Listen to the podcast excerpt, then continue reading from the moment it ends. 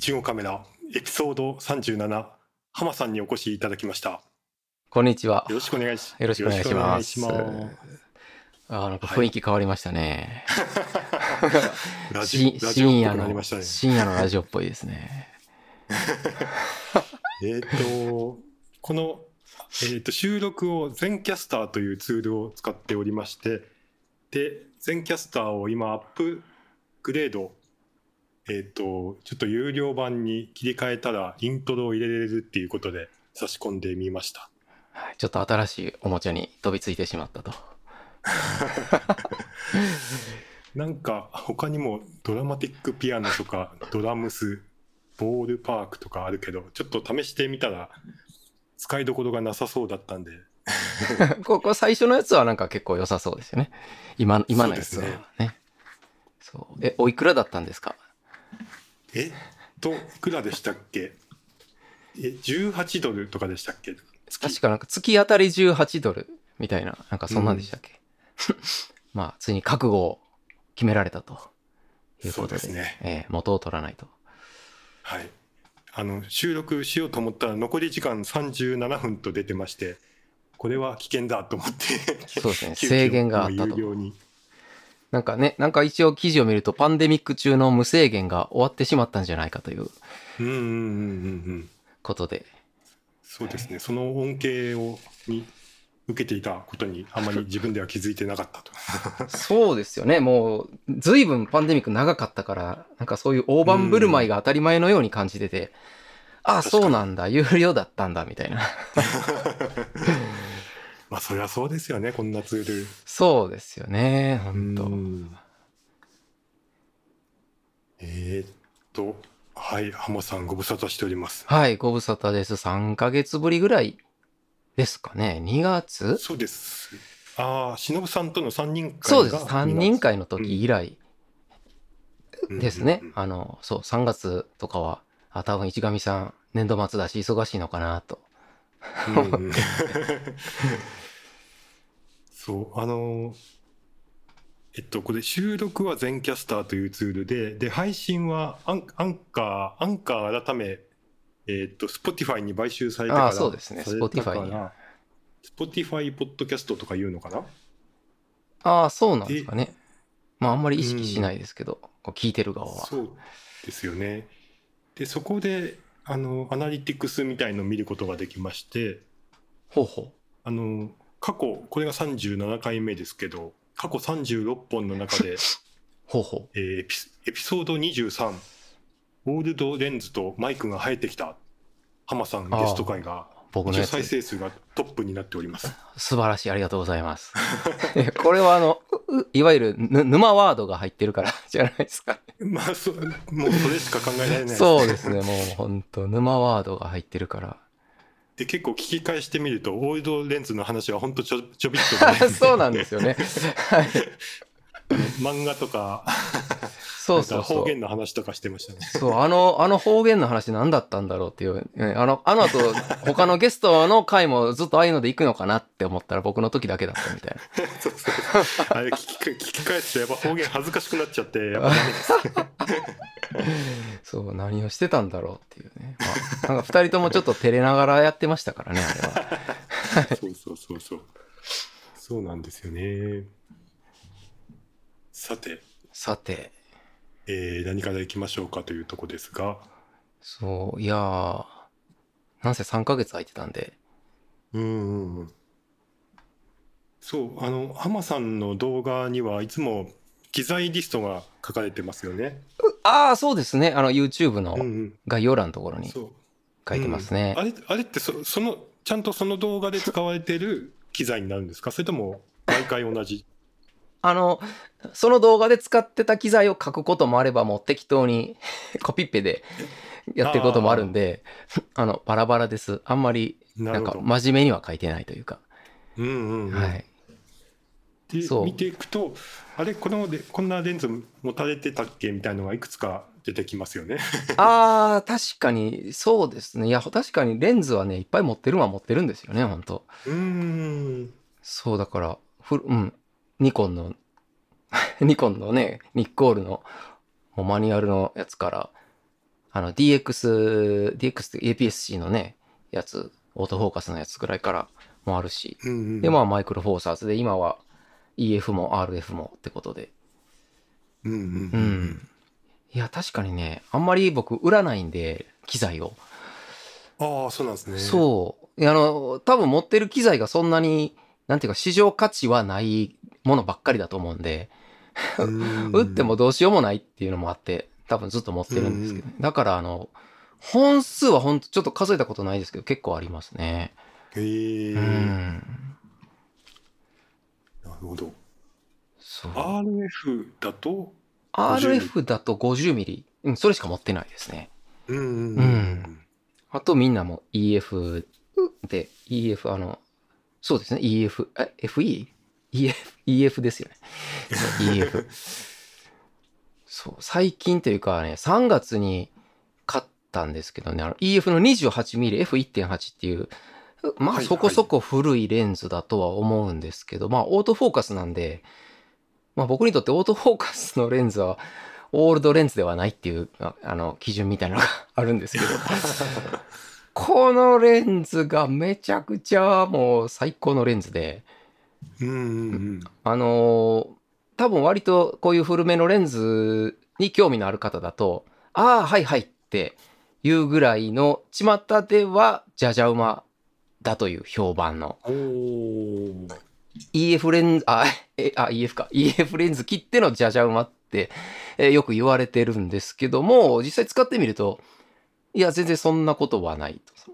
言うて大口径単焦点なんで、ちゃんと、ちゃんと映りますね。うんうんただ、そのやっぱ最近の、なんていうかな、もうその周差が全然ないとか、あの、ゴーストとかフレアとかそういうのがもう、ね、逆光体制強強レンズとかに比べると、やっぱ太陽とかがこう画面の中に入ったりすると、途端にすごいもうお祭り状態に なっちゃったりとかは、まあするんですけど、まあ昔のレンズって別にそれが当たり前だったからなーっていうのが僕の中にはあるから、まあそれは僕にとっては別にフレアもゴーストもそんな、そんなでもないかなっていう。まあ全然ありかなっていう。28の広角で1.8ってあんま見ないそうなんですよね。あのー、F1.8 ってね、いや結構な、結構な F 値なんですよね。えーうんにしてはかなりうコンパクトですし、もう最近のそのキャノンのレンズからするとちょっとありえないぐらいコンパクトなレンズだし、うん。軽い、軽い、軽いかな？軽いですね、やっぱり。うん。うん単焦点なんでね。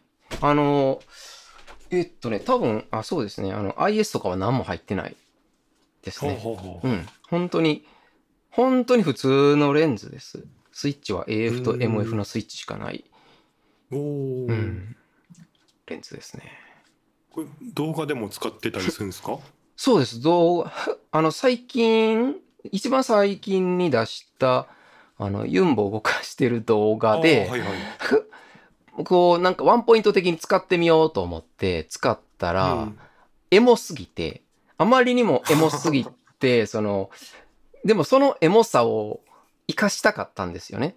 そのエモさを活かしたかったがために他のカット、他のレンズで撮ったカットも全部この EF28mm の色味もみたいなのにこう寄せていったんですよ。ああなるほどそれがめちゃくちゃ大変で。確かにちょっとふわふわ感が全体的にそうそうそう、あの、あるかもしれない開放だとね、本当にふわっとするんですよ。うん、うん、ふわっとって言っても、その、何かな、本当のオールドレンズみたいに、こうピント合ってるのかどうかわかんないみたいな、そういうんじゃなくて、あの、ミストフィルターをつけたみたいな、こうちゃんと芯はしっかりあるんだけども、なんかちょっと、ふわっとしてるっていう。うん。うん。それとかを、この他の、割と最近の レンズで撮ったカットにも、その雰囲気を出したくて、めちゃくちゃ頑張りました。あの、あの、多分グルドンか、グルドンにはね、その、それ書いたんですけど、ダヴィンチで21枚ぐらい入れて、の濃度を、色味も、なんていうかな、あの、最近のキャノンのレンズってすっごいこう透明感があって、どっちの色にも転んでないっていう、すごいこう、綺麗な透明感のある色が出てくるんですけど、このレンズはう、んこれ、ミラーレスでオートホワイトバランス使ってるのになんでちょっとアンバーっぽいのっていう 不思議な色をするんですよ。ちょっと夕方かなみたいな。だからね、それに全部寄せていくために、もうほんと大変でした。これ GoPro も入ってますよね。そうですね、GoPro も、だからあの、いや、いろいろいじりました。ただ GoPro はね、その、10なんでログで撮れるわけでもないし、8ビットかな？あれは10ビットじゃないから、うんうん。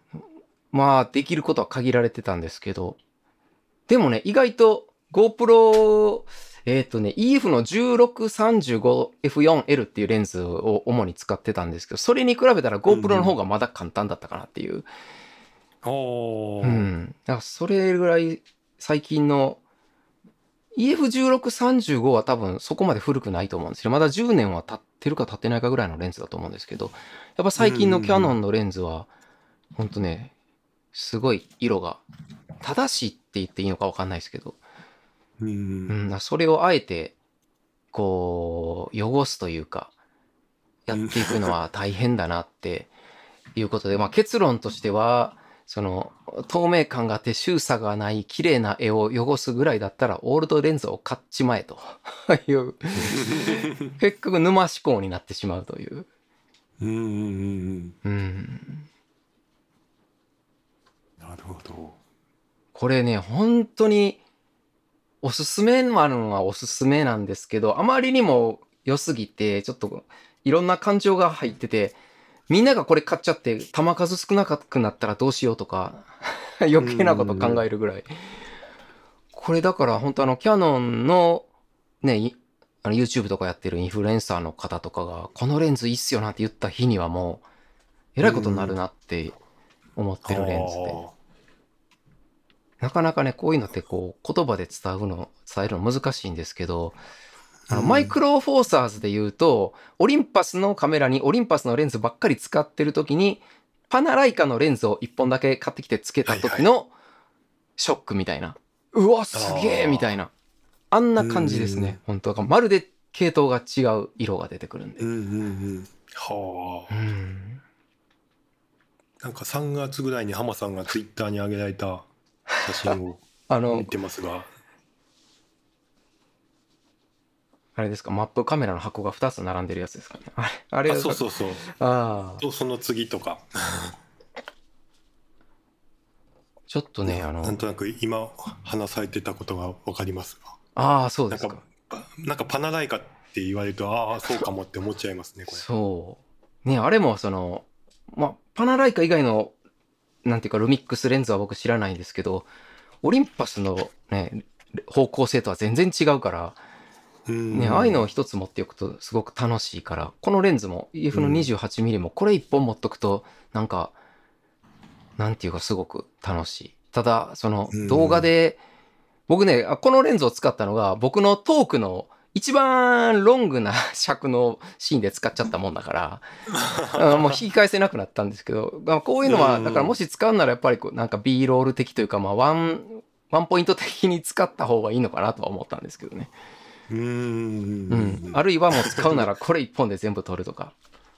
はいはいはい。うん。ちょっと他のレンズと混ぜると大変っていう。混ぜると危険。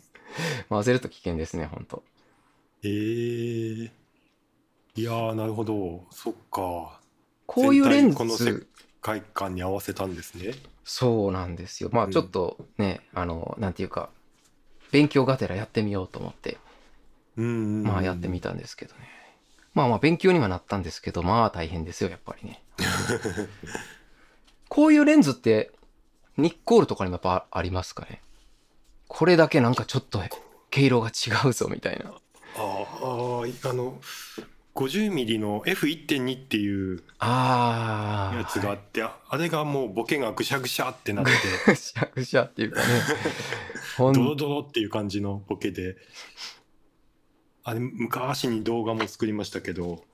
あれはなんかねよ、いろんな作例とか見ても、すごい世界だなって。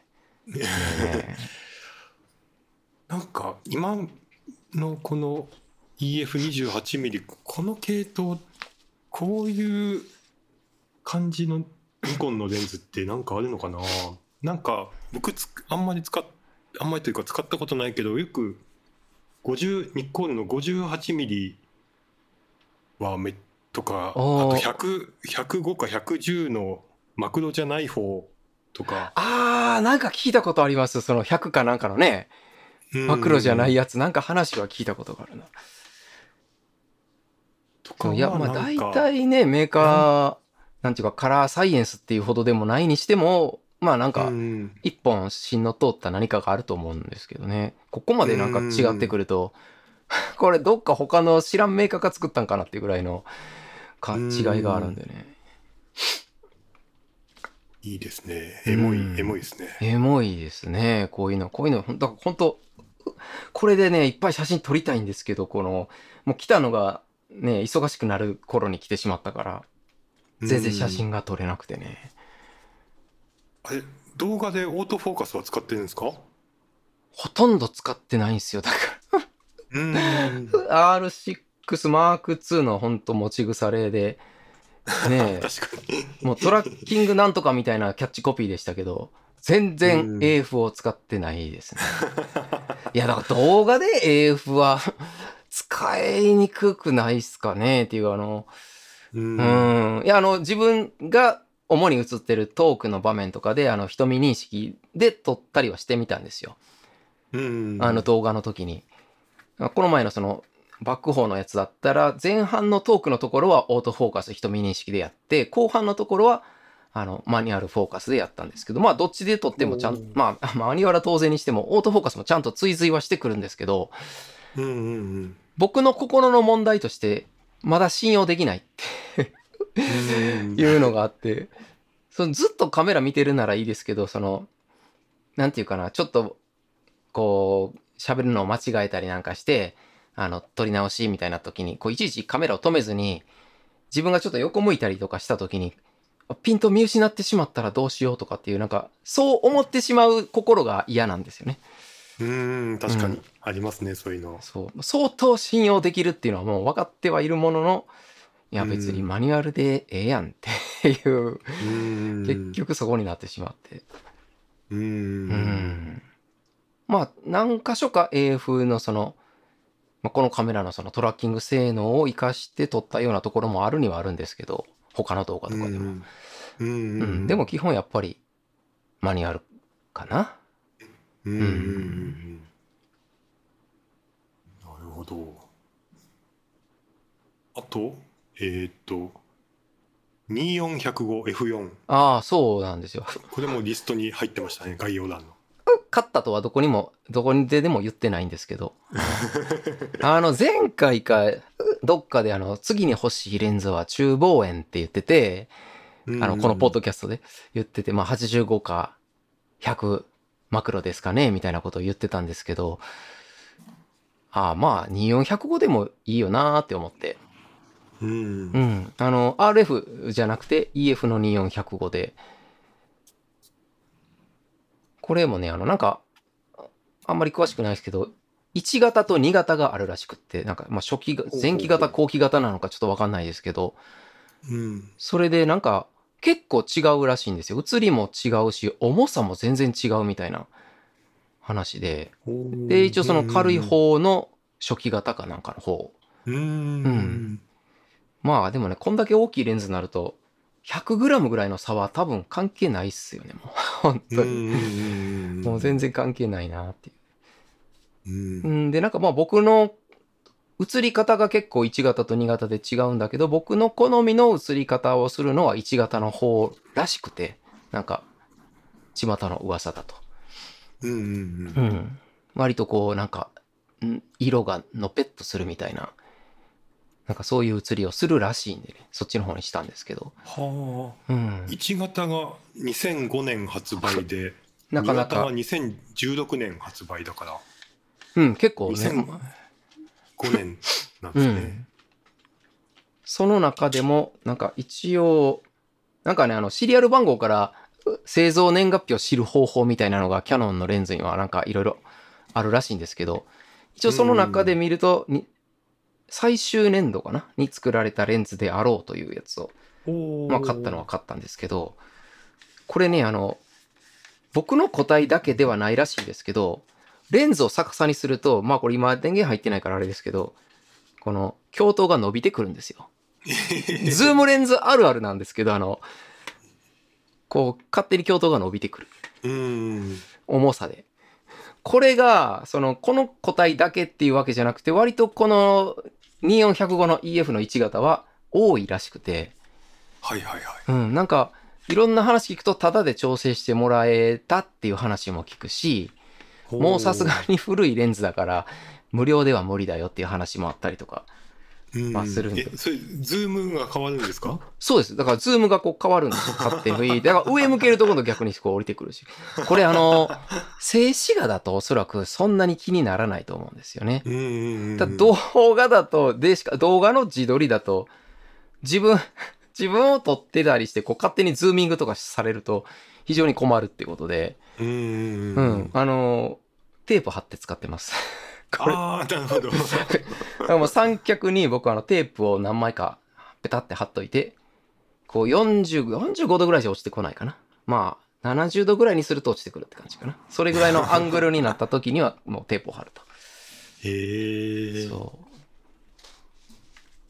これはね、だからまあいつか東京に行くことがあったら、キャノンの ところに持って行って調整できますかって言っても見ようかなと。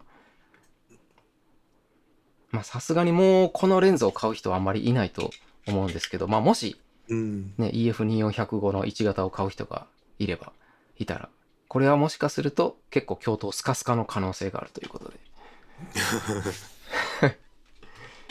でもなんか僕も Z の24120ありますけどもうはいはい便利ですよね、この焦点域は本当便利ですよね。うんなんかい今か新た新しいマウントで買い揃えるとしたら最初の一本はこの焦点距離 で、本に当しそうかな、うん。そう。これは本当にいい。そう、ニコンは120まであるんですよね、昔から。うんうん。ね、これこれプラス 50mm の1.8の2本。あそうそうそうそう Z, にした最初がそうでしたああ、いや、王道じゃないですかね、やっぱりね、本当。うんで他はいらないはずだったんですけどなぜかだんだん増えてってる そう、大体そういうもんですね。この2本さえあればと思って、こう、飛び込んでみるんですけどね。うんそう、昔はだからなかったです。昔って、まあ僕の言う昔っていうのは本当の大昔ですけど、それこそ F3 とかがあった頃ですけど、あの頃の標準ズームって35から70とか、多分ね、28から80とか、まあなんかあともっとすごい中途半端なやつとかもあったと思うんですけど、うん。その辺だと思う。35始まりか28始まりかみたいな。うんうんううん。ん、で、望遠端も75か、まあ85かぐらいの、だったんですけどね。やっぱ24から100台まで行くと、ねえ、便利ですよね。うんうんうんうん動画やる人は特にね一本でいろんなバリエーション取れるしそうそうそう。え動画ならなお F4 で十分なことも多いしうん。まさに、本当に。うんね、F4 すらいらないかもしれないですね、本当あの。あの、忍さんが、えっ、と、なんかズーム、いい感じのズーム、ちょっと焦点距離とか忘れたけど、結構な F 値の暗めなやつ買った見てなんか出してましたけど、いや、うん F 値とかもう気にしなくていいのかもしれないなって、なんか最近のレンズだと思っちゃいますね、本当うんうんうんそう。105。でもね、僕105はね、正直105まではあんまり動画では使わないですね。あの、うんうん静止画だとなんかズームって結構広角端と望遠端ばっかり使うみたいなのが僕はあるんですけど、動画だと105まではなかなか使わないかなうん。多分、8、いや、やっぱ80、90あたりまでかな。うんうん。まあ、まあもっと弾けばいいんでしょうけどね。うんうんうんうん。まあ前使ってたそのオリンパスの時のやつが、1240だったかな、確か。はいはいはい 1240F2.8 かなんかだったから、あれがまあ換算すると2480なんで、うんもしかするとその辺が身につい、染みついてちゃってるのかもしれないけど、うん。あんまりり105の、105の105は使わないですね。うんうんうんうんうんあの Vlog の話なんですけどえ Vlog 僕全然最近は YouTube 動画も上げてないんですけどえはいはい。ただ Vlog はやりたいなとは思ってるんですよね常に ただなんかその Vlog のまあ本当に毎日の日々のありのままもう例えば忍さんの奥さんの YouTube チャンネルだったらもう時系列でああ、そうですよね。起きたことを順に紹介してるようなとこありますけど、で浜さんの場合は、まあ、動画のテーマが1個あってその動画をテーマを元にした Vlog みたいになってるじゃないですか。そうですね。まあ時系列とか関係ないですもんね。うんうん。っていうその Vlog の流流動問題がありましてですね。流度。粒度の流度ですね。はい、あ例えば浜さんの場合はでテーマがありきなのかあ。それとも取りためていった中ではいはいはい。作業で動画にするのかどうやって制作してますか、ちょいちょい聞かれることがね、あるんですけど、あの、うん。まあどっちもあるんですよ。ちゃんとテーマを決めて、あ、次は、あ、次はまあ6月だから6月といえばこんな感じでと作ってみようかな、みたいな感じを、なんとなくポワンとイメージしといて、まあ、あの、絵コンテ書いたりとか、スプリスクリプト書いたりとかはしないんですけど、うんまあなんとなくこういう感じでいこうかなと思って撮ることもあれば、あの今回のバックホーのタラの芽の根っこ引っこ抜いたやつは、そんな動画を作る予定は全くなかったんですよ。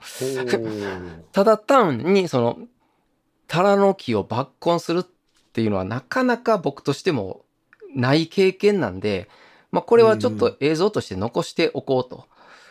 思っ、て、あの、カメラを持って行って、そんな作品とか、そういう YouTube に出すつもりとか全くなく自分の中で見たい、見返したいだけでい持って行ったんですけど、いざ撮り始めると、やっぱりこの Vlog 魂というか、いや、これはもうちょっと引いて撮った方がいいなとか、いや、ここは、いや、ローアングルやなとか、なんかそういうのが始まってしまって、まあ、うん。どんどんどんどんカット数が増えていって、気がつくと、これ動画一本作れそうだなってなって、うーんまあそうなると、あの、話すことも必要になってくるなみたいな感じで、まあできちゃった動画。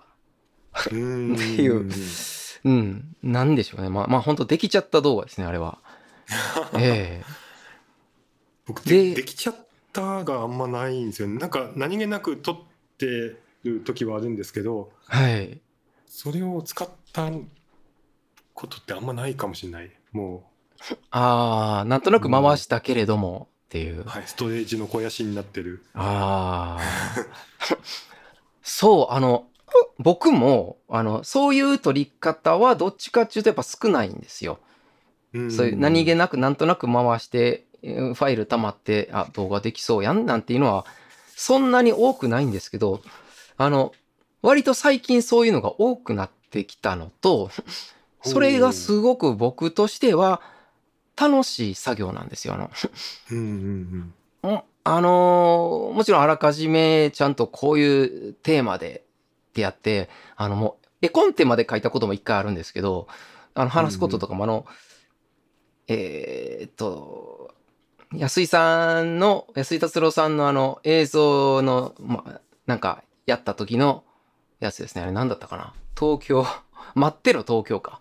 ああはいはいはい。市上さんにも声の出演をしてもらった、うんあれなんかもう完全に絵コンテびっしり書いて、あのスクリプトも書いてとか全部やって作った動画なんですけど、ああいう動画も面白いのは面白いし、やっぱああいう風にした方が、あの、そつなくまとまるというか、まあまあ思い描いた通りのものが出来上がるんだけども、そういうテーマとか全くなしにその今回の爆砲でタラノキの抜根するみたいな場合は、全く動画を作るつもりがないので、この取りたまっていったファイルを自分で見ながら、あ、動画できるかもしれないっていう、これってあの、冷蔵庫の余り物で料理を作るみたいな、なんか、そういう面白さがあって、なんかね、最近そういう方が僕としてはいいかなっていう。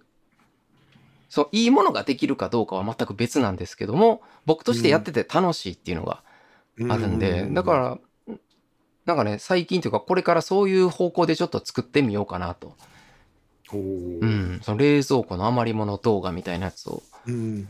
うん、でも、ほら、途中で畑で、現地でト、トークの、トークも差し込まれてるじゃないですか。はいはいはい。あれはもう、動画にしようと思ってないとなかなかトークまではああ、あのね、スクリプトはもちろん書いてないんですけど、うん、伝えたいことっていうのがやっぱりあるので、それを、うん、まあそれを発語したって感じですかね、なんか。うん。あの、一発では当然あれうまくいかないんで、あの、何回撮ってるかっていうと多分10回以上撮ってるんですよ、あのトークっていうのは。あのー、だんだん喋っていくうちに、あ、この話はちょっと唐突すぎるから間にもうちょっと説明的なものを入れた方がいいかなとかいろいろ考えながら、こう、何度か撮っていって、だいたいね、5回目ぐらいで、あらかたの文章っていうか出来上がって、残りの5回はそれをこう、うまく喋る。どちらに喋るみたいな。そんな感じ。一発撮りなんですか？一発撮りというか。あ、ファイル1、だいたい1枚とかですね。1枚。うん。うまく言えたとこ入れ、なんか順序入れ替えて。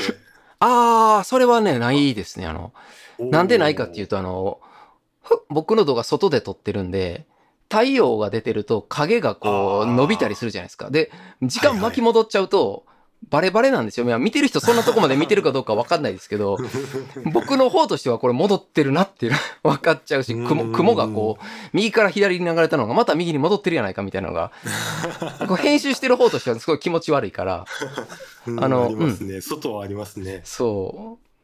だからね、僕はそれはもう、あの、一応、まあ、最後に撮ったやつが使われるかどうかはわからないですけど、例えば、いや、2回目の方がいいな、みたいなのはあるので、うん。ほど。うん。いや、そういうの気にならないですか？太陽の影とかそうですね。そっか、あんま最近外で話すこともないしな。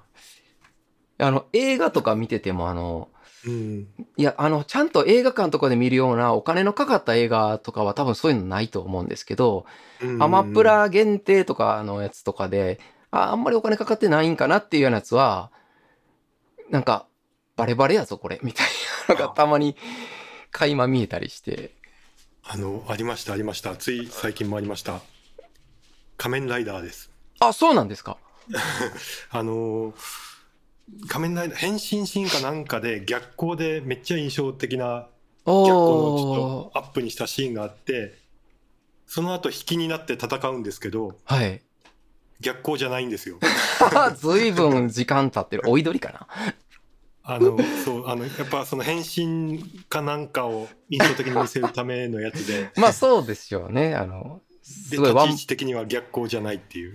ああ、なるほどな。ああ、そこまであからさまなのは、ちょっとね、あれだけど。うん。うん。なんかね、そういうのが、いや、これは多分自分が動画を作る立場だから気になるだけなのかもしれないですけどね、多分。うん、そうそうそう。実際見てる人はそこまで気に、ね、ならないだろうな。逆光のアップになった瞬間に、絶対僕の中では引きになったらチェックしてやろうってもう発動してますからね。それはかなり、かなりやらしいですね。そうそうそう。そうか。うん。まあ、時々ね、自分でもやってしまうんですけどね。まあ、これどうしようもないなって時もあるんでね。うん。あの、マイクロフォーサーズで撮ってた時は、割とあの、曇りの日を選んで撮ってたりもしてたんですよ。ああ。それはその別にその影が長くなる短くなるじゃなくてあのダイナミックレンジがあまり広くないからうんうん。曇りの日の方がおなんていうかな割と豊かに撮れるんですよね。うんうんうんうんううんん、マイクロフォーサーズの場合。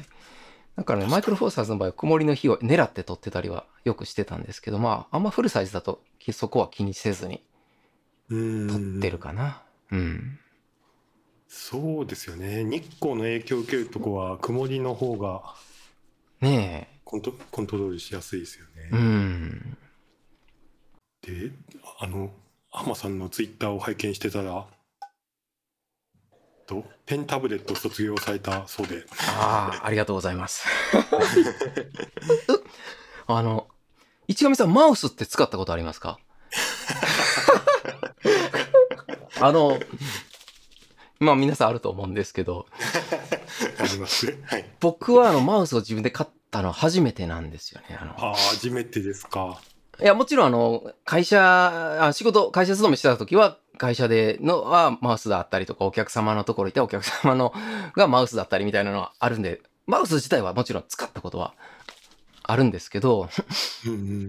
僕ね、あの、一番最初、まあ、一番最初のパソコンっていうと、それこそアミーガとか MSX になっちゃうんで、あの、その辺は 置いといて、えー、まあ、DOSV 機っていうか、Windows が動く頃で言うと Windows 98ぐらいの頃で、最初から僕はあの、ケンジントンのターボマウスっていうトラックボールだったんですよ。うんうんうんターボマウスって言うけどトラックボールなんですけど、あの、最初から僕トラックボールだって、そっからもうずーっとトラックボールなんですよ。うんうんで、マウスを挟まずにペンタブレットに行ってしまって、まあ今に至ってた。割とつい最近までもずっとマウスなしで、まあ来てたんですよね。だから、あの、マウスの良さがね、あんまり分かってなかったんですけど、いや、マウスめっちゃ便利ですよね。今、いや、あの、マウスが便利なのか、このロジクールの MX マスター 3S っていうのがすごいのかはちょっとわかんないんですけど、このマウスは本当もう、すごい。めちゃくちゃすごい。あの、なんでもっと早く買わなかったんだろうっていうか、あのね、動画編集とかは、すごいはかどりますね、これ。ライトルームもそうですし。時えっと MX シリーズのやつは使ったことがあったんですよね。割となんか皆さんね、あの結構使って、なんかみんな、みんな結構これ動画やってる人みんな使ってるいうぐらいなんかみんな使ってて。うん、あんまりー僕もあれだ、MX マスター3を使ってました。あ、過去形じゃないですか。うん、何かお気に召さないところが。あの結局今使ってるやつってなんかごくごくシンプシンプルなオーソドックスな。有線のああ、本当に、本当普通のあの、イラスト屋にマウスって検索したら出てきそあうな。そうそうそうそう これに落ち着今落ち着きました。あ、そうなんですか？うん、ええそれはまたどうして、MX マスターあの横スクロールしやすいんですよね。ホイールがそうですね、あの横向きのホイールがあって横ホイールがあって。あの MX マスターは、そうですよね、でなんか。うん、動画編集の時に便利かなって使ってたんですけどなんかあの結構大きくて重たいじゃないですか。ああ、わわかんないですけどね、僕は。マウスの重さはよくわかんないですけど。あ あそっか初めてのマウスだから軽いか重いか。そう、まあ確かになんかあの、おパソコンのおまけについてくるマウスに比べれば全然重たい気はしうます。んそうでなんか僕ら多分あのデザイン作業とかって割と結構繊細なマウス操作がああ、はい。必要になピクセル単位の操作とかなんか、うんわかります、わかります。ってくるとなんか馴染めなかったんですよね。あ、そうなんだ。うんそれはもしかするとマウスパッドのせいじゃないですか。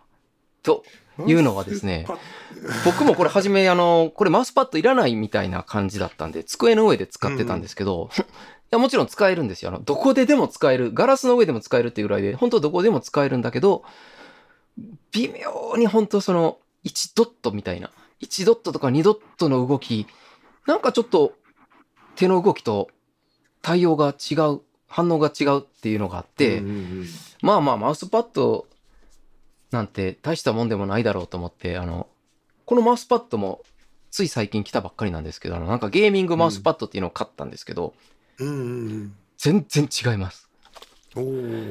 めっちゃいいっす。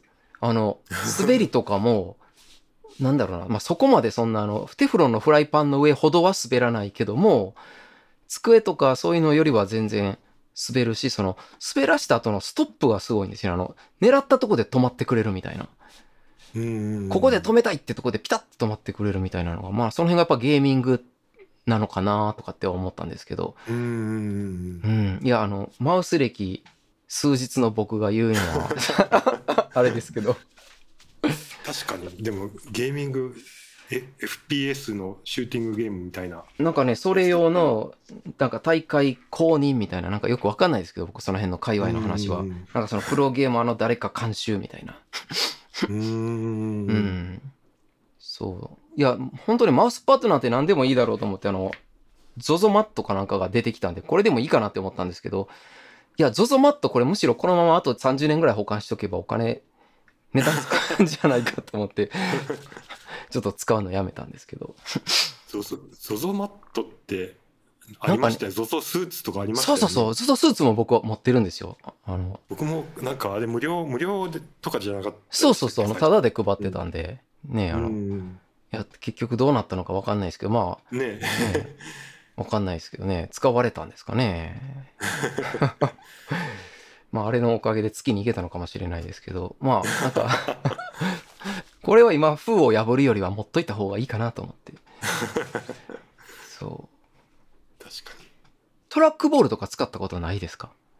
トラックボールも使わせてもらったことがあるけどうんやっぱりあれはなかなかね。とかはいいと思いますけどねきっとうん。あれは癖強いんだけど、うん。いや、ペンタブに比べれば慣れるのにはかなり時間がかかったんですけど、まあ最初から僕は何せ、あれだったから、まあそうでもないっていうか、あれが標準っていう感じで、うんうん。そう。い今のえっと浜さんが MX マスター3の S そう、なんか最近、最近なのかな？なんかちょっと変わったのか。まあ現行品ですね。うん。解像度がなんか上がったのかな？あその、おー。1インチあたり何ドット的なやつが。なんかさらに2倍か4倍かわかんないけど増えたみたいな。へえうん。なんか 8K 画面にも対応みたいな。おー。8K でゲームする人ってどんな人かなって思っちゃうけど うんいやこれねいいですか？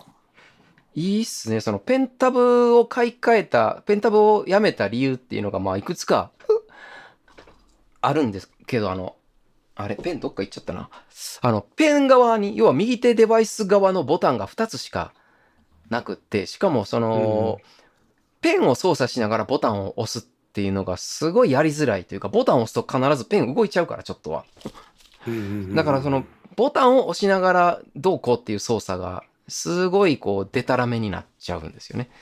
うんうん。それがちょっとね、なかなか慣れる、慣れるどうのこうのじゃなくて、これはもう回避不能だなっていうのが一つと、ね、あの、もう一つはね、これ、ドライバーがあまりにもダメすぎて、あの、OS の、Windows の設定画面、いろんな各種設定画面、OS の設定画面で、このペンタブ使えないんです。全く動かなくなっちゃうんで、全部キーボードでやらなきゃいけないっていう。うそうそうその設定画面をいじることって、まあないっちゃないんですけど、まあ、ものすごいストレスなんですよね。キーボードでやるってキーいうのが。ボードでタブとかでそうですね。タブでやって、うわ、行き過ぎたとか。だからあの、まあ、Windows のデバイスマネージャーとかもそうですね。あの、あ、あとタスクマネージャーとか。どうしてもタスクマネージャーで、あこのプロセスをキルしたいって時に、そこまで行くのが大変っていう。ようやってきましたね ねえ、本当僕よくやった。あの、一応 Windows 標準のドライバーだと、もちろんちゃんと動いてくれるんだけど、Windows 標準のペンタブドライバーだと、その右クリックっていうのが、えーっと、ないというか、長押しになるんですよ。画面長押しで右クリックっていう扱いになるんで、それもちょっと使いづらいなっていうのがあって、あの、この辺がもしかするとちゃんとワコムとかそういう一流メーカーのペンタブだとそんなことはないのかもしれないんですけど、まあ別に僕の使ってたのは、あの、あまり名の知れてないメーカーのやつだったんで、ううん。ん、割とね、ドライバーはね、月1回ぐらい更新されて、なんか熱心ではあるんだけど、いつまで経っても OS の設定画面で使えないっていうのがあってね、もうちょっと、うん、やめました。うん。あの、左手の依存度がね、高いっていうな、動画編集とかの時もどうしてもさっき言ったその右手側のデバイスにボタンが2つしかないっていうのがあって、左手がやっぱ結構キーボードに行きがちで、まあそれはそれでもいいんだけど、いや、ボタンもっとあった方が動画編集楽かなと思ってね。うん。うん。まあそう、ちょうどね、そう思ってる時にあの、ゆかさんの、大石ゆかさんの動画で、えっ、と、MX マスター3を使ってて、動画編集にはこれ最高みたいなこと言ってて、結あ構前前にレビュー動画が上げそうそうそうてませんでしたっけ？結構ね、うん前のやつで、なんかね、いい感じの時にそれがおすすめに出てくるんですよ、これがまた。どういうアルゴリズムか わかんないけど。うん出てきたもんだから。で、なんか、あの、ショートカット、キーボードショートカットをボタンの何かに割り当てて、ああ、確かにそれ割り当てたいよねっていうのをね、あの、ゆかさんも割り当ててて、うんあうんじゃあもう僕も勝ったらそれ割り当てようと思って、あの、喜びさんで割り当てようと思ってたのに全然割り当てられないと。あれおかしいなと思ったら、ゆかさんプレミアプロだったんですよ。僕ダヴィンチだから、あの、まあ、割り当てられないわけじゃないけど、そのキーじゃないっていうことで。うんうんううんん。あ全然キーが違うってことでね。そうですよね動画の時はねトリムして詰めるとかそうそうそうそトリムして詰めないとかなんかう。ねえ、あの辺はね、ボタン一発でできるとすごい楽なんで。うんうん。まあ、ペンタブもペンタブですごいその辺は便利は便利。まあ、ほんと直感的にいじれるから、いいのはいいんですけどね。やっぱちょっと左手の負担が大きすぎるってことでね。うんうんううんん。コンテンツ話いきますか？コンテンツ話、コンテンツ話？なんかあのし下二つ？あー、はいはい、はいはい。これね、どっち行きましょう？順番に行きますか？はいあの、最近聞き始めたポッドキャスト、最近って言っても、まさに今日の午前中聞き始めたばっかりの。ちょさっきのら仕事中に聞き始めたんですけど、はいはい Take Me Higher っていうポッドキャストで、あのー、ほんと聞き始めたばっかりなんで、誰がメインで誰がゲストなのかもよく分かってないんですけど、僕が聞いた2回分は、女性が3人出てる回の話だったんですけど、はい。あのーどういう内容かって言われてもなかなか困るんですけど、あの、女性3人が話をしてるっていう、それだけなんですけどう、ん。あの、なんていうかな、ケーキ屋さんの、ケーキ屋さんのサロンでケーキを食べてる時に他のテーブルの会話を聞くともなく聞いてるような感じっていう感じの、僕にとってはそういう感じのポッドキャストで、その聞き耳を立てて強い意志を持って聞いてるほどでもないけれども、そのバックのガヤってほど埋もれてるわけでもない。割とちゃんと話には芯があって、えー論旨みたいなものもあって、ちゃんと耳に残る、頭に残るみたいな感じで、なかなかね、あの、僕は良かったんですよね。声の感じだと、声の感じだと多分めっちゃ若い方だと思います。20代うん。前半とか、ほんとそれぐらいの方じゃないかなとはいはい思うんではいすけど、あの、すごいね、ハッとさせられることもあれば、あ、そういう見方できるよね、みたいな、なんかね、そういう気づきとかもあった。割となんかね、あの、皆さんストレートにものをおっしゃる方だった。まあ、その回はか、その回限定なのかもしれないけど、すごいストレートに、あの、ものをおっしゃる方々だったんで、聞いててね、気持ちよかったですね。インディペンデントマガジンハイヤーマガジンっていうあ、そうなんですか。僕全く何も検索もしてない。って書いてありますね。あのね、全く、全く調べてもないから、あの、そうですね、調べとけば、よかったな。おテイクミーハイヤーだと大量に出てきてわかんないな。これ、どうやって巡り合ったんですか？多分なんですけど、あの、西本幸輝さんっていうモデルで看護師をやってる方がいるんですけども、はいはい。あのーまあ、安井さんつながりなんですけど、その西本幸輝さんのインスタかなんかで多分、このポッドキャストが紹介されたのか、このポッドキャストをやってるホストの方が紹介されたのか、多分そこだと思うんですよ。それ以外に接点がないんで、全く接点がないから、多分その西本幸輝さんだと思うんですけど、それでね、聞き始めたんですよね。うーん、いいですね。なんか、聞いてないけど、お話だけだと、なんか、いかにも、ポッドキャストらしいコンテンツのようなそう、なんか。多分ちゃんとテーマを決めて話を始めてるんだと思うんですけども、まあ、ぐだぐだって言ったらちょっとあれですけど、あの、まあ、普通の雑談になって、ばあ、めっちゃ面白そうやん、楽しそうやん、みたいな、そういう雰囲気がもう、めっちゃ伝わってくるっていう。うんうんうん。だからね、あの、あの、ケーキ屋さんって多分一人であんまり行ったりしないと思うんですけど、僕はあのケーキ屋さん、あの神戸に帰ったらケーキ屋さん一人で行くこと結構あるんですけど、ケーキ屋さんのサロンのお客さんってほとんど女の人なんですよ。あのうん、男の人いたとしても、そのカップルで来てはる人、夫婦で来てはる人とかの片っぽってことで、あの、男の人だけでい、ケーキ屋のサロンにいる人ってまずいないんですけど、そういうとこに行って、大体聞こえてくるのっていうのは、そのやっぱ、女同士の会話みたいなのが、隣のテーブルだったり、まあ、後ろのテーブルだったり、聞こえてきても話が終わらない。止めどなく話してるっていう。それを聞いて、その雰囲気がすごい僕好きでケーキ屋さん行ったりもするんですけど、なんか本当まさにそれなんですよね。なんか、うーん。うん。本当に、あ、雑談聞いてる感じだなと。ただ、やっぱりちゃんとポッドキャストとしてやってるだけあって、あの、ちゃんとなんかテーマはあるんですよ。うん ただの雑談ではないっていう。それがね、なかなか、うん。まあ気持ち、聞いてて気持ちいいっていうのが一番ですかね。うん。ああ、いいですね。聞いてみよう。うん。あんまり普段その、うん、女性3人の、3人なのか2人なのかね、ちょっとわかんないです。ゲストがいつもいるのかどうかもわかんないんでね、なんとも。言えないんですけど。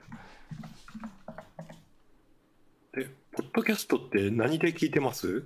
僕は Spotify で聞いてます。おおなるほど。はい。なんか最近ね、Spotify も力入れてるし、YouTube もポッドキャストとしてあそうですよね配信できるようにね、ポッドキャストっていうタブみたいなのができましたよね。そうそうそう。なんか再生リストに登録して、で、そこあ、になるほど、なるほどなんかチ。ェックつけるようなあ感じでしたね。あ、あ、再生リストなんですね。要はあれは。うんうん。ああ。なんかね、各社というか、そう、違う Amazon Music もポッドキャスト結構押してきてるし、ね、なんか最近、すごいですよね。うん。そう、Amazon Music でもこの1号カメラが聞けるようになりました。おそうなんですね。あの、まあ、RSS 登録するだけなんですけど。僕はイチゴカメラは YouTube か Spotify で聞いてるかな。うん。結構、だから各社力入れてきてるから、うん。あの、独、独自コンテンツとか出してきてるんですよね。ああ、そうなんですね。そう。だからツール1個にしたいけど、このコンテンツはここでしか聞けないみたいなのが結構出てきて、へえ、あ、かっこいいコミか。もう最近はいあ Apple Podcast が僕は中心なんですけど、ええなんか Spotify 聞いたり、Amazon Music 聞いたりとか、で、ポッドキャスト聞いたり、いろんなアプリでポッドキャスト聞いてますね。あーあ、そうなんですね。うん。まあ僕はあの、一回ダウンロードしてから、家でダウンロードしといて畑で聞くっていうことが多いから、う。うんん、なんかそういう、再生アプリの使いやすさみたいな感じで、うん、選ぶというか、まあ、Spotify は割と。ね、普段から使ってるからって感じで。そうですわ。うん Apple のやつが使いにくいんですよね。あ、そうなんですね。うん。で、やっぱ Amazon とか後発なだけに、使いやすいような気がする。おー、あ、一回使ってみよう、Amazon も。うん、まだ入れたばっかりだけど。Spotify はね、うん、うん、あの、なんか気になったチャンネルというか、あの番組見つけたときに、あ、これ全部聞きたいと思ったら、古いもん順とかに相当したいじゃないですか、エピソードはいはいはい。順とか。わかります、わかります。それが Apple Podcast すっげえめんどくさいんですよね。あ、そうなんんですか？設定画面みたいの開いてやらないといけなかったりとかして、それが Amazon はしやすかったり。ああ、そういうのね、大事ですよね。やっぱ使いやすさは。うんでもねひょっとしたら Amazon 人気コンテンツも Amazon にはまだ配信してないとかもありそうだしああい、ろいろ厄介になってきました そうですね。なんかそうなってくるとね、ちょっと、うんポッドキャストの良さがね。そうふ複数に課金することはまずしないだろうし、うん。うん、今も課金課金は一個もしてないかなポッドキャストでああ、そうですね。僕も課金はしてないですね。ねポッドキャストって課金するもんじゃないだろうみたいな とこそうそうそうそうそう。うんただ、あの、Spotify とかだと、あの、ポッドキャストの中に音楽を、ポッドキャストの音楽の中から選んでつけられるみたいなんですよ。作る側が。ああそうそうそうありますねね。ただ、そうなるとダウンロードできないんですよ。あの、あそう。常にストリーミングで聞くしかないと。うんポッドキャストでそれはちょっときついなっていうのがあって。ねあの普通のラジオ番組みたいに曲紹介できるんですよねそうそうそう。それができるんですよね。ただダウンロードができないっていうんで、ちょっとね、あの、そういうポッドキャストは Spotify で聞きづらいなというのが。なるほど今あのいちごカメラはアップルポッドキャストが大半だろうなと思って久しぶりに見たらはいはい。えーっとアップルポッドキャストが48%だからあーあ、このドロップボックスのやつですね、ペーパーの。あそうそうそうあーあ、Spotify 結構多いですね。Spotify30% あ、ウェブブラウザっていうのは、あの、ページから見てる、聞いてるんですかね、やっ。そうですねあのまあエピソードのページ用意してるからそこかなそこぐらいしか埋め込んでないよな、多分、ね、そうですよね。うんへえ、あ、その他っていうのがね、何か気になりますけどね。いや、まあ、あまたの、ね、クライアントがあるから。そうなんですよねいろいろいっぱいありますからね Google やらそうそう。あの、一応僕サブでは Google ポッドキャストはを使って、その、聞いてはいますね。そう、Spotify でダウンロードできないやつとかは。うんうんうんうんうんああ、ほうほうほう。ああ、でもやっぱ Apple Podcast す、すごいですね。もう圧倒的ですね。うんうんうんそっか、まあ2強って感じだな。Spotify って課金してます？でいや、僕課金してないです。あのー時々広告入る感じ？そうですね。あのーうんただ、パソコンで聞いてる分にはシャッフル再生にはならないし、うんうんう、うんんあのーそうですね。なんかスマホで聞くときはやっぱり時々広告が入るし、あの、シャッフル再生になっちゃったりするしっていうのはあるけど、割とね、僕パソコンで聞いてることが多いんで、あ、パソコンっていうかまあうんブラウザーですかね。あれブラウザじゃないか。うん Spotify アプリなのかな？うん。まあでもパソコンで聞いてる分には、なんかその、無料の不便さみたいなのがないですね、ほとんど。うんうんうんうんうんうん。確かこの辺は僕、その通勤とかがある あるわけじゃないから、にそのね、スマホでストリーミングしながら聞くっていう、なんか文化というか、風習というか、そういうのがないから、僕の場合は。うんうんうんうん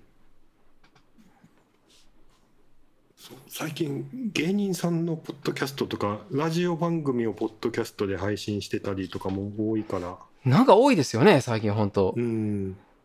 あんまりポその一般の方がさっき紹介していただいたああやつみたいに。はい。ポッドキャストらしいポッドキャストってあんま最近聞いてなかったからまあ、このね、そう、この方も一般人なのか、実はすごい方なのか、全然わからないですけど、僕も、うん本当に。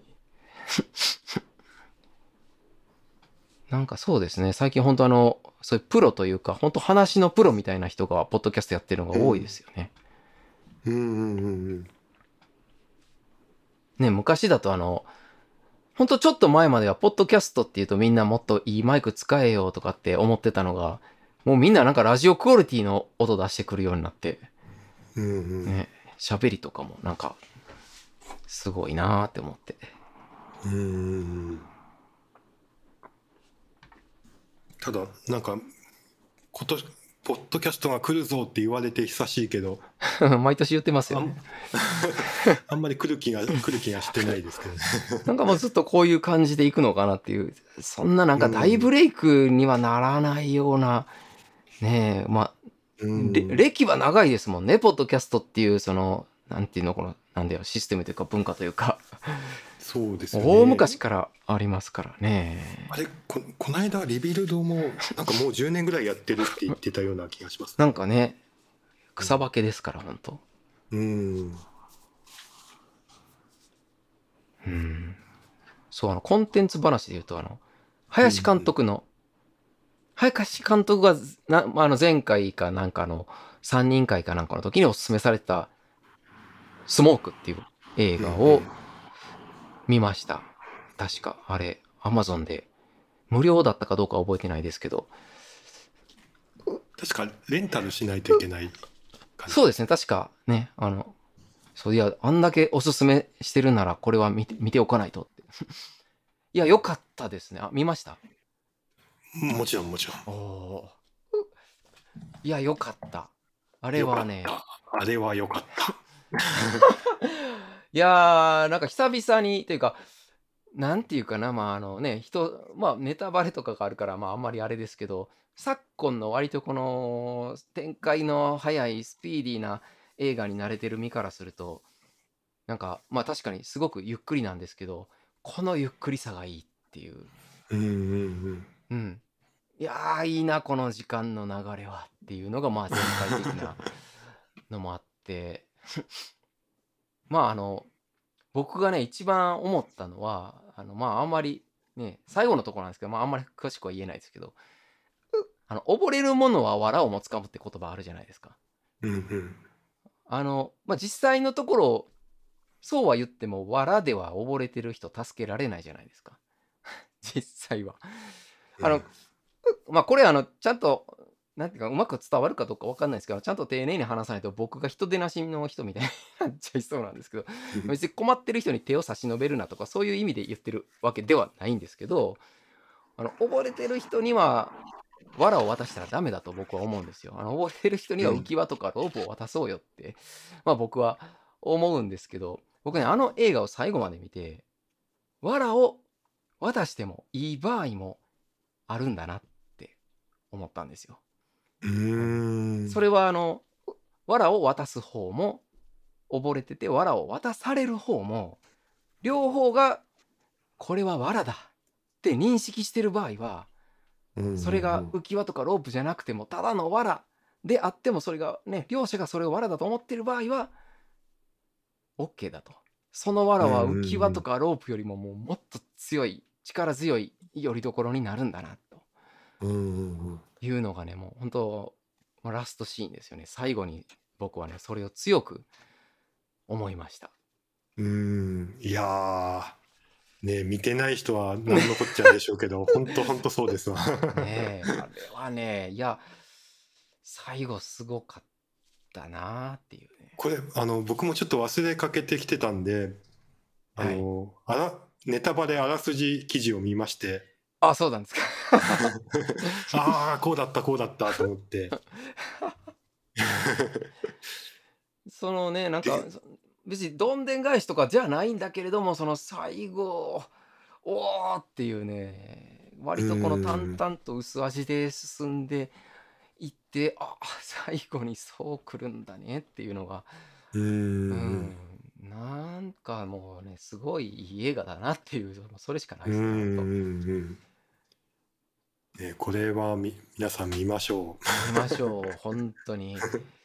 ねえこれは、これが映画ですよ、本当に。う。ん。またあの1990年のニューヨークがまたいいですよね。ねあの頃ってこうだったんだなっていうそのうん。ねえいやほんとねいろんな面でいい頃日本でもみんみんなタバコ吸ってましたもんね。ですよね本当にみんなそうですがみんなが至る所で吸ってた時期。吸ってた時期ですよねうん。いやだからあれからもう30年35年ぐらい経つんですか、ねえ僕1990年にあの大学生になったんですよおお。だから日本でいうとあの頃はちびまる子ちゃんとかランバダが流行ってた頃なんですよへえ。もうね街中にランバダがかかってた頃なんですよね。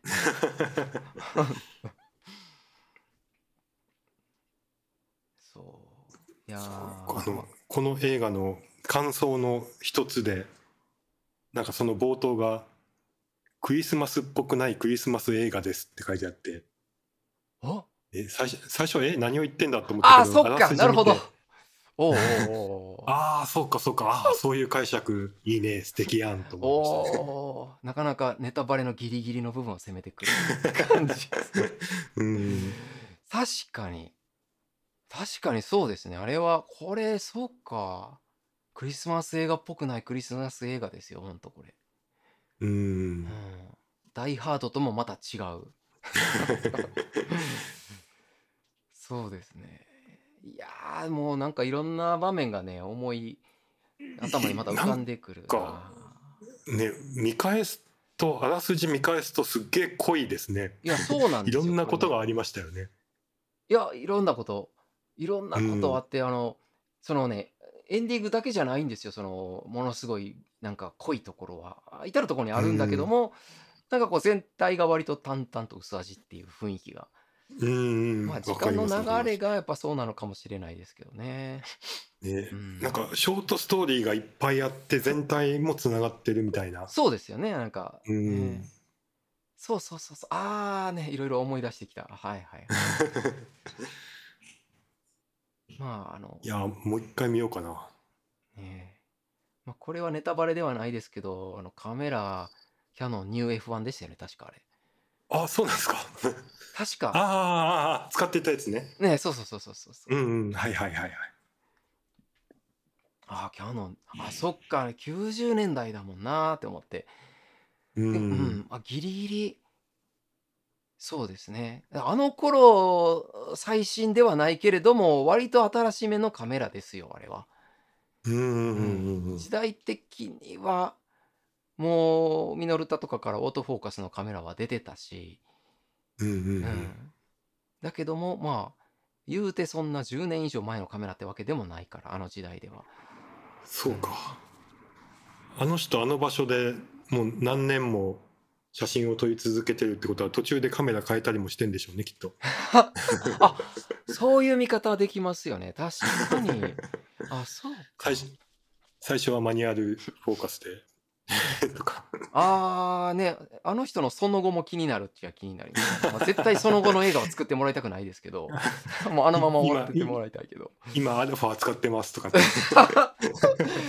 それはちょっとねいろいろとね興ざめですけどね。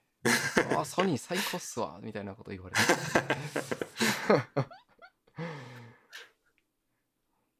ねえ。ええあれは本当にいい映画でした。うんうんうん。ねあある程度本当ネタバレってある程度した方が見てもらいやすくなるっていうのはまあ ーわかりますいけわかります。ねあるけどあるけどまずまずは見てみてっていてう。ねうん。うん。僕個人的にはネタバレは別に全然 OK な人なんうで、んうん。あの別に本当にいやあの犯人言われるとかそれはちょっと困るんですけどそその手の映画でね。それはちょっと困るけれども、なんていうか割とな言われたところでっていう全く別の脳を使って映画を見ることができる感じがあるからうんうんむしろねそう興味をそそるなんていうかなその背中を押されなきゃ見見ない映画みたいなのは逆にネタをバレしてくれた方がうん見うんうんるかな。そうですよね。スーパーマリオとかね。あスーパーマリオそうあのね新しめの最近の映画はねなんせ映画館がないから見れなくてね。うんうん。そう。もう僕は一応見てきました。ああら、そうなんですか。ネタバレするとクッパと戦う映画ですね。でしょうね。でしょうね。ああ、そっか、スーパーですもん。うそっかそっかそっか、うん僕ね、あの、マリオブラザーズっていうと、スーパーがつかないマリオなんですよ。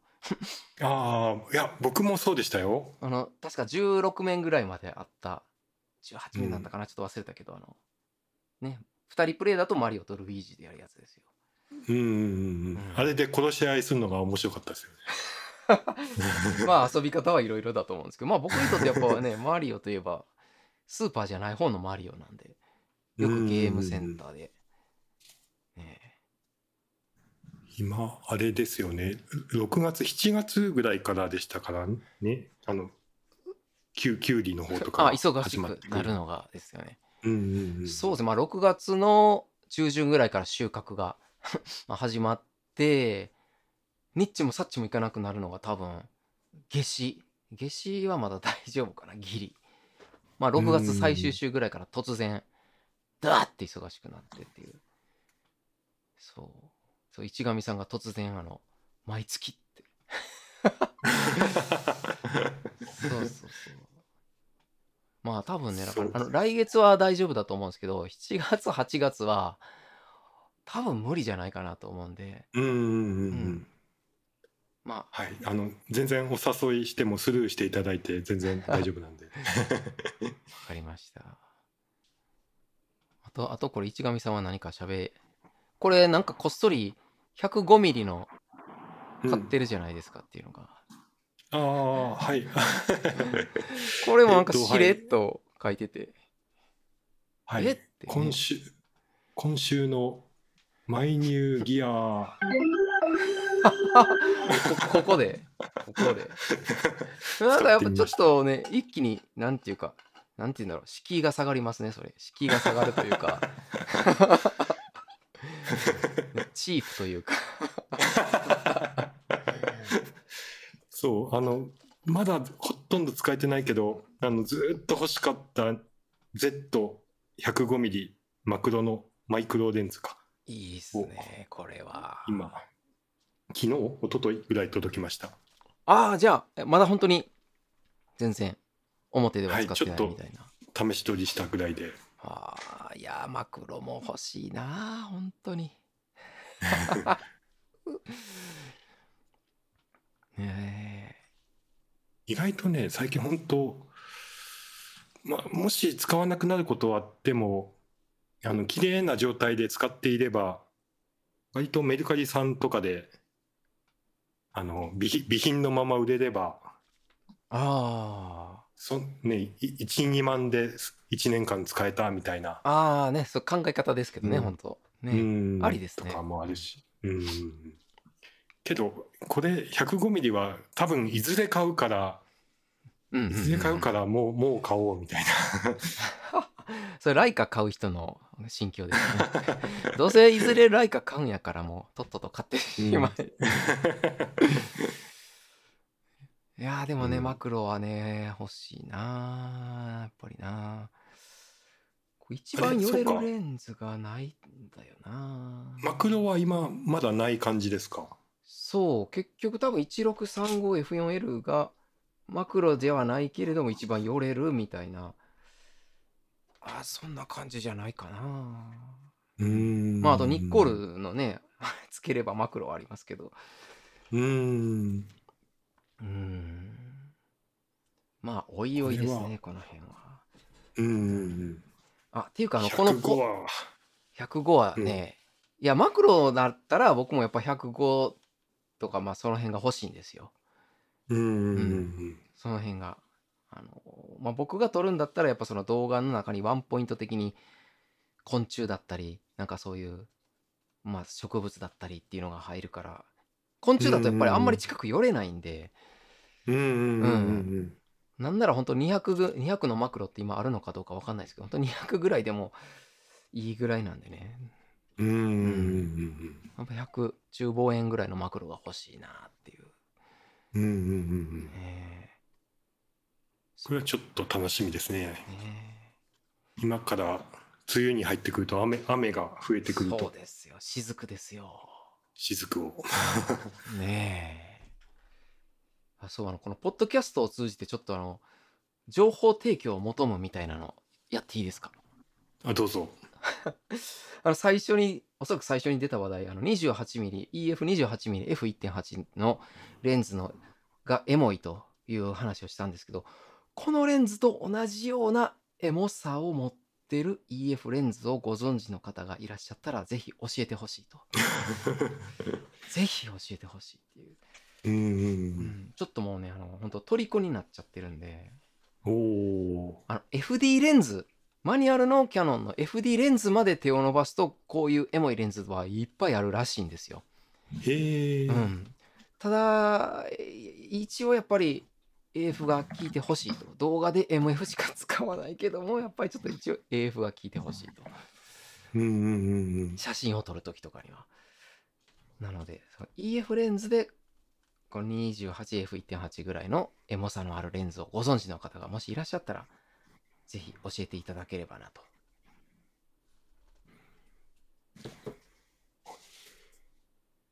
全然今までキャノンのレンズの情報ってニコンほど世に出回ってないですよねきっと。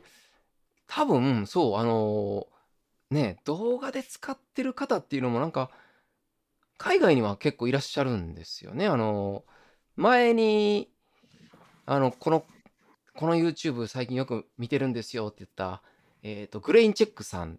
うんうんうん。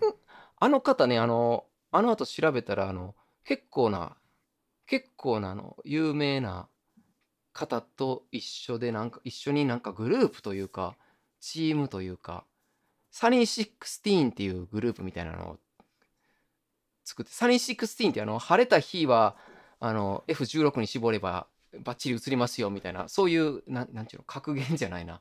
まあそういう言葉ですね。あの、日本で言うと、なんかまた別の言葉言葉があるんですけど、まあその、そういう意味のある、サニー16っていうなんか、グループみたいなので、いろいろ活動してらっしゃる方で、そのサニー16の動画もなかなかいい動画があるんですけど、その中で結構ね、FD レンズ使ってて、あ、FD レンズにはこういうエモいレンズがいっぱいあるのねっていうのは分かったんですけど、うんうんうんなかなかね、EF では、もう僕ほんとこれたまたま見つけちゃっただけなんでね、まあもしご存知の方がいたらってことで。あの、iPhone、iPhone の、なんだろう、ケースなのか、あの、iPhone になんかレンズをつける、モジュールのレンズをつける、なんかあったじゃないですか。で、僕 iPhone 使ってないから、こういう時、うんうん単語が出てこないんですけど、モモーメントみたいああ、な。そう、モーメントだったかな。このサニー16の中のリーダーかなんかの人がそのモーメントのボスかなんかなんですよ。へえ。確。か。ちょっと違う情報、嘘っこ情報かもしれないですけど、なんか、うんうんうん多分モーメントだと思うなサニー16。あ、これこれ。多分ね、モーメントのボスの方だと思うんだよなうーん。4人組の方なんですけど。うん。あ、そうですね。Our, Our Other Channels ってところに Moment って書いてるから、おお、うんそう。そうです。うん。あのーただの素人かと思ったら、相当な手だれの方だったっていうことで。